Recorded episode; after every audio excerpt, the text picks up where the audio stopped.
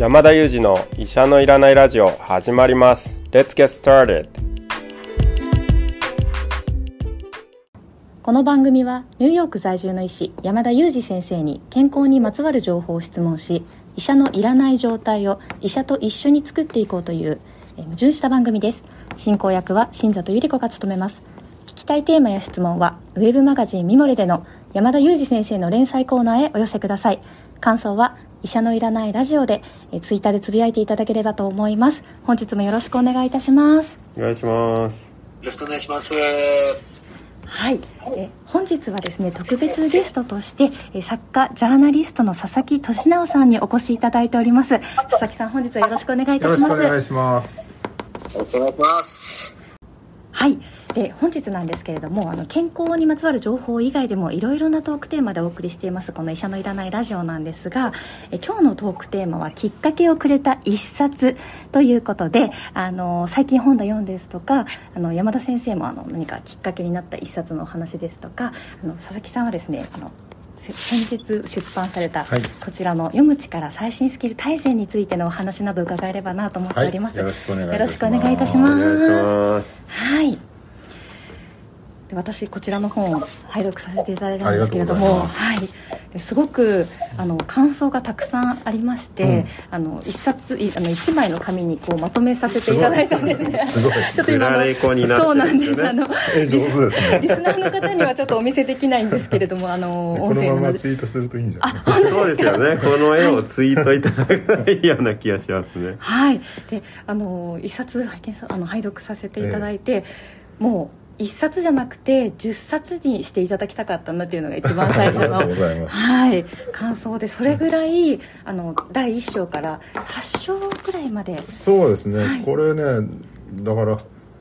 2年ぐらいかかってて作るのに、最初の、だから一昨年のコロナの最初の頃ぐらいに、はい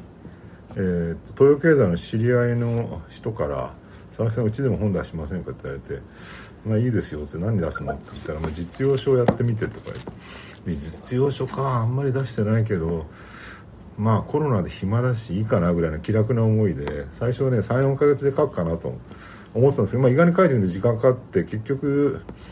ちょうど今から1年半ぐらい前ですね。2021年の暮れぐらいに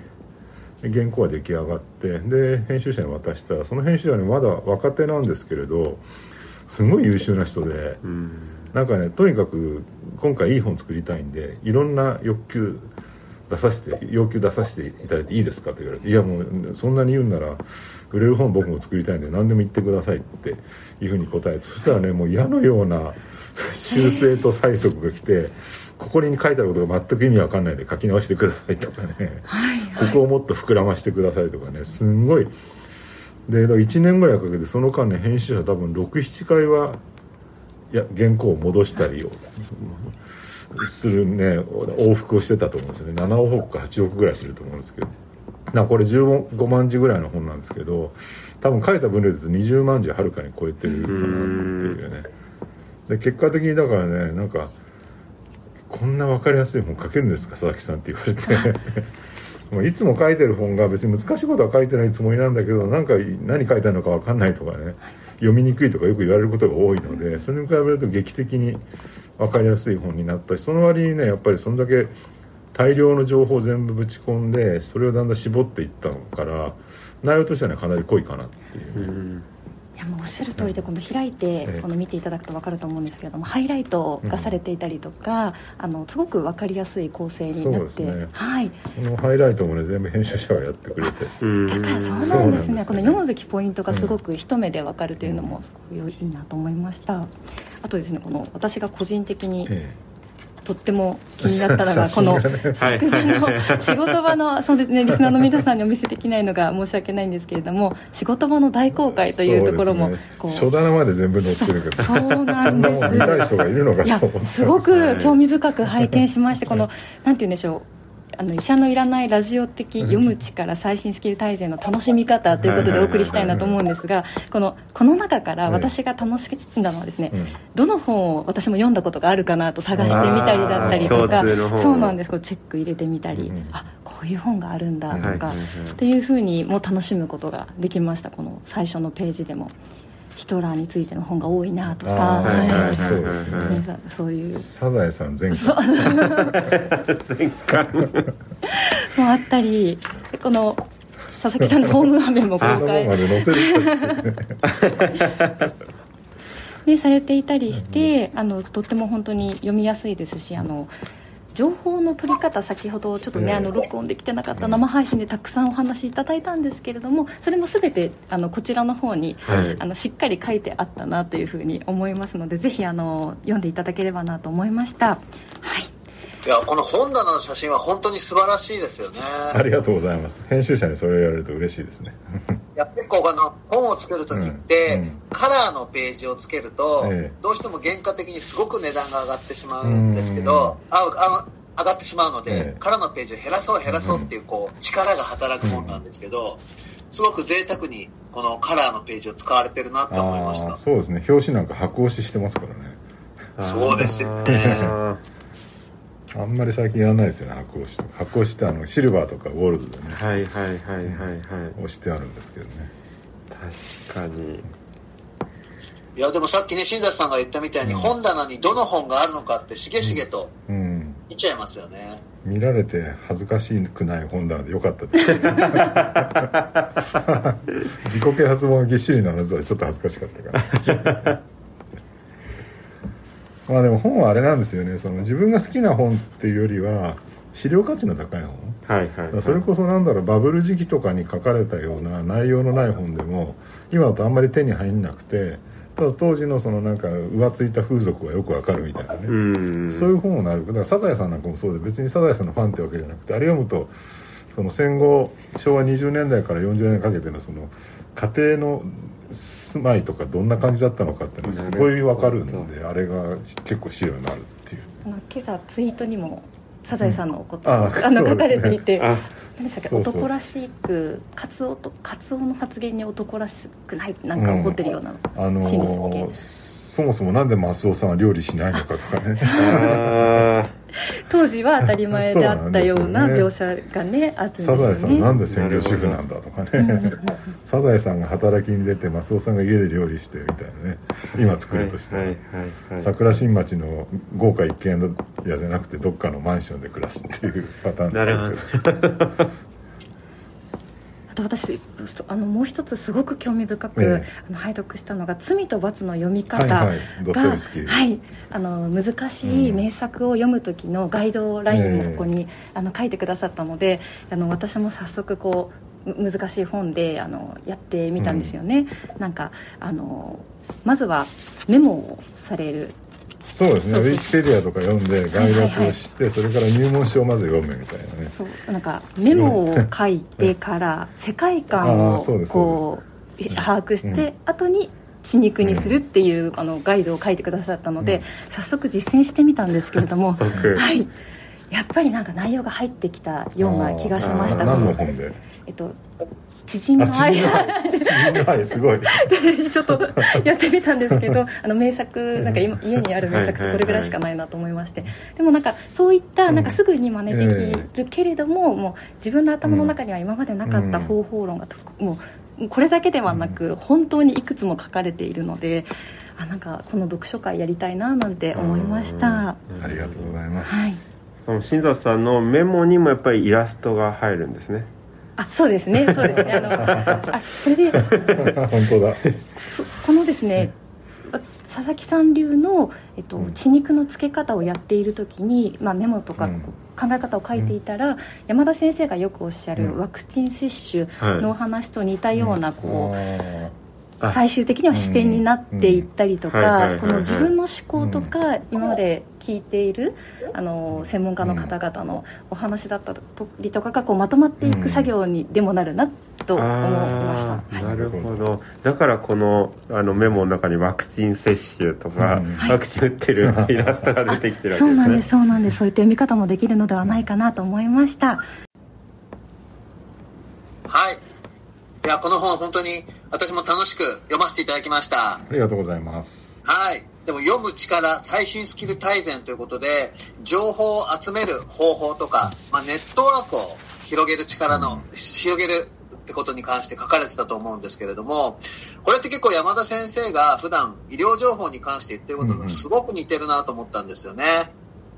山田先生どうですか？あの、やっぱりどうやって情報を取るかってこう結構共通してるもんなんですかね？医療情報も。いやそうだと思いますね。そしてただ私自身も自分ではもちろん医療の世界の情報の取り方はまあプロフェッショナルとして、まあ、もちろん分かっているつもりなんですけどじゃあそれを実際どうやってその多くの方に届ければいいのかなと。例えばあのこう自分のフォロワーの方がこう医療情報をつぶやかれるのを見ていてもあこの方ってちゃんとうまく情報を取れてるなって分かる方とあこの方大丈夫かなって思うような方がいてここを分けるものって何なんだろうというまあ本当に素朴な疑問があったんですけれども、佐々木さんのお話を伺ってそのなんていうかこう医療医療のその専門家を一人だけ信頼するんじゃなくていろんな人を見てですね。でさらにそのグループも間違った方向に行っちゃうこともあるのでさらにそれも批判的な吟味をしながらその参照として例えば公的機関の情報も追いかける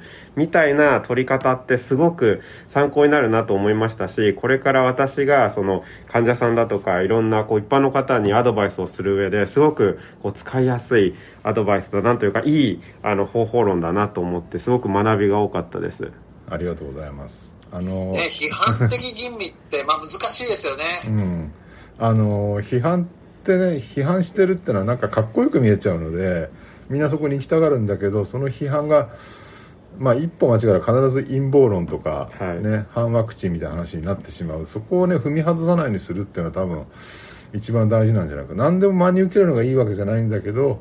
えー何でも批判すればいいわけではない。そのバランスを取るっていうのが多分医療とかですごい重要だと思うんですよね。その一般人の医療情報、でも逆にそのバランスを取るってすごい難しいなっていうね、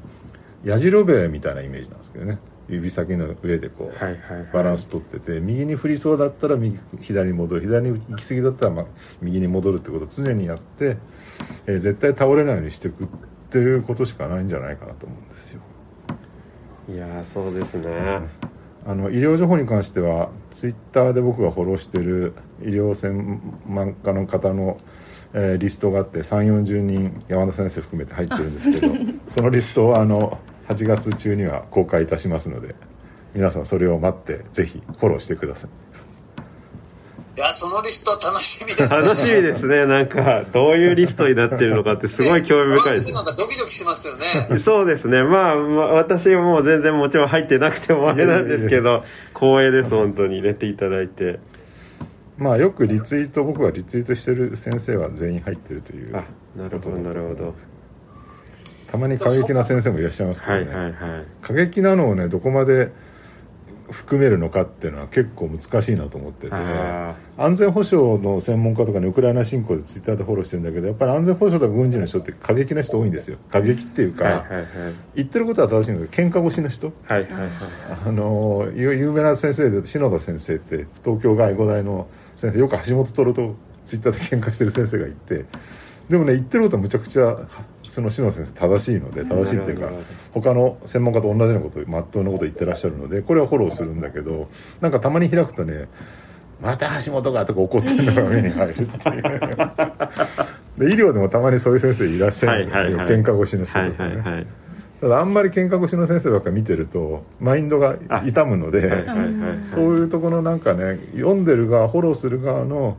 なんだろう心持ちも結構大事かなってやっぱりなるべくこう穏やかに良識的に冷静なツイートをしてる人の方がまあ信用度が高いっていうか気持ちとしては信頼できますよね、うん、そうですよね。佐々木さんの本の中にも、あの、何事にも過剰に断言している人、強い口調を使ってる人は大体知的ではないっていう表現が出てきますよね。そうですねいや本当にそうだと思います、うん、喧嘩喧嘩越しになってくるとねだんだんその喧嘩するのが当たり前になってしまってツイッターで日常的になんかこう人を罵声を送るみたいなのが当たり前になってしまいましたけどだんだんそれやってるとなんか自分自身の精神も逆に、ツイッター上だけだと思ったら逆に侵されていくってはいいうかね、はいはい自分が深淵を覗き込んでる時深淵も自分を覗き込んでるのだみたいなねニーチェの有名な言葉がありますけどまさにああいうことになるんじゃないかなって。いうなるほどそんな風にあの、いろんな情報、いろんなとこから情報を取ってるええ佐々木さんは、あの、最高の老後の方はどんな風に読んだんですか？最高の老後はね素晴らしい本でした。あの一番感心したっていうかあの納得できたのは自分がこの5年10年やってる日常生活が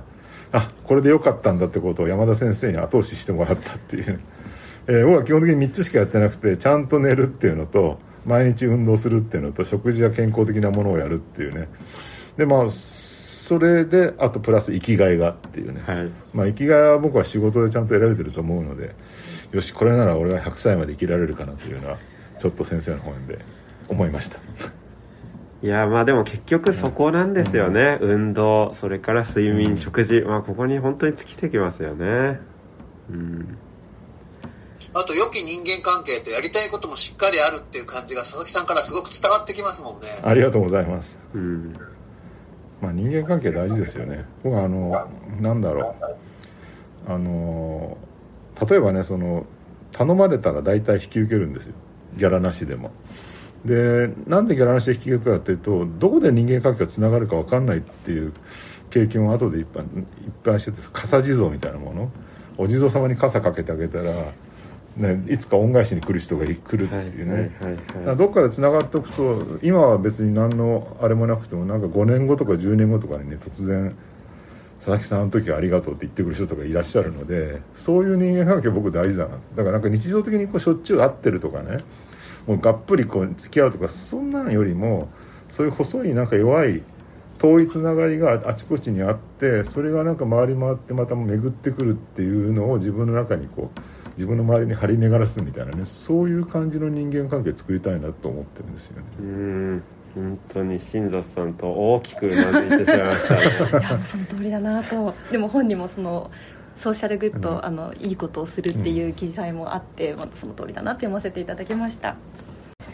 ありがとうございます。ね、山田先生とよく話してるんですけど、新里さんとも話してるんですけど、こう、医療に関する情報リテラシーがもっと全体的に上がったらいいなと話していて、そうですね参考にあの読む力、最新スキル大全はすごくいいなと思いました。ありがとうございます新里さんありがとうございます。どうですか、そんな感じで。はい、えー本日は、えートークテーマ「きっかけをくれた一冊」ということで、えー佐々木俊直さんの読む力最新スキル大全それから、えー山田先生の最高の老後についてお話を伺いました。佐々木さん本日は本当にありがとうございました。ありがとうございました。今日はですねまずあの臼井さんも復活されましてあのいつもの3名とそれから特別ゲスト佐々木さんにあのお越しいただいてお届けしました。Thank you for listening and see you next time.